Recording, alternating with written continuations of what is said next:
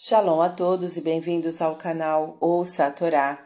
Vamos para a terceira aliada para Shavaikra, que está no livro Vaikra, Levítico, capítulo 2, versículo 7 até o versículo 16.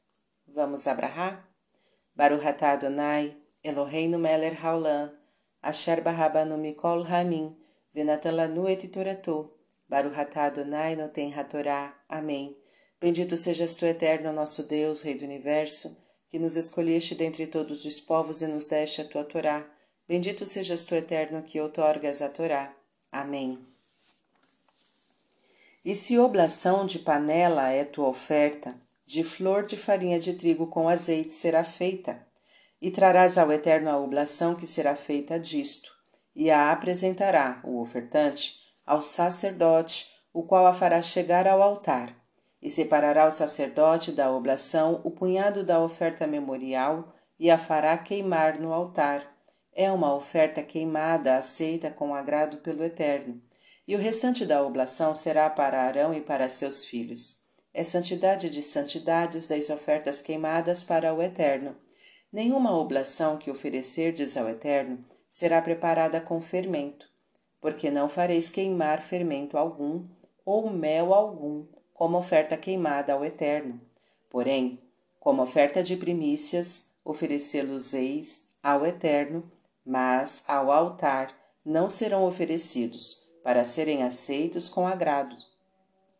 E toda sua oferta de oblação temperarás com sal, e não deixarás faltar o sal do pacto de teu Deus em tua oblação, em todos os teus sacrifícios oferecerás sal, e quando ofereceres oblação de primícias ao Eterno, será cevada temporão, temporã secada no fogo, moída, verde e estando ainda com a casca, assim oferecerás a oblação de tuas primícias, e deitarás sobre ela azeite, e porás sobre ela, sobre ela incenso.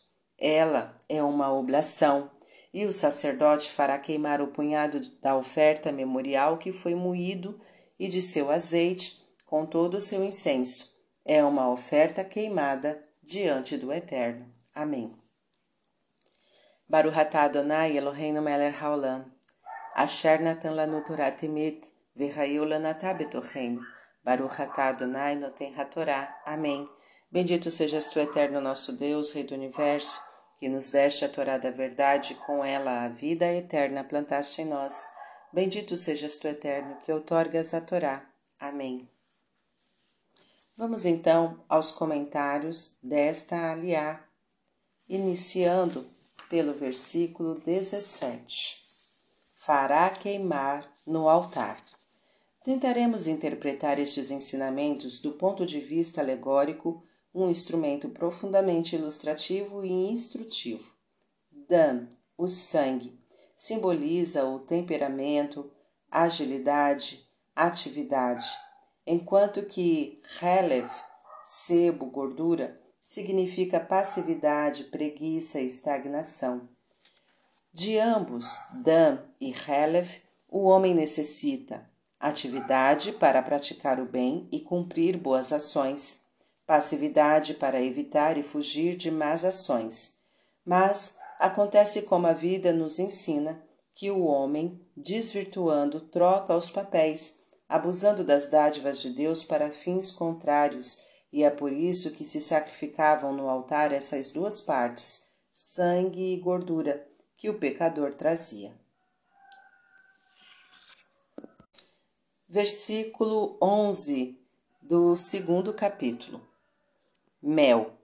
Neste versículo, a palavra mel significa qualquer coisa doce, fermento algum ou mel algum. Do ponto de vista alegórico, fermento e mel são dois elementos extremos e as suas qualidades e sabores são radicalmente opostos um ao outro. Isso sugere que extremismos e radicalismos são prejudiciais e que devemos nos afastar de ambos. O judeu consciente deve escolher o derer amem mutzah, o caminho do meio. Versículo 13. o sal do pacto de teu Deus. Deus fez um pacto com o sal, que ele conserve os alimentos e que ele mesmo nunca se estrague nem cheire mal. Fim dos comentários. Tá gostando do conteúdo do canal? Então curta, comenta, compartilhe. Se ainda não é inscrito, se inscreva, ative, ative o sininho e fique por dentro das novidades. Shalom a todos!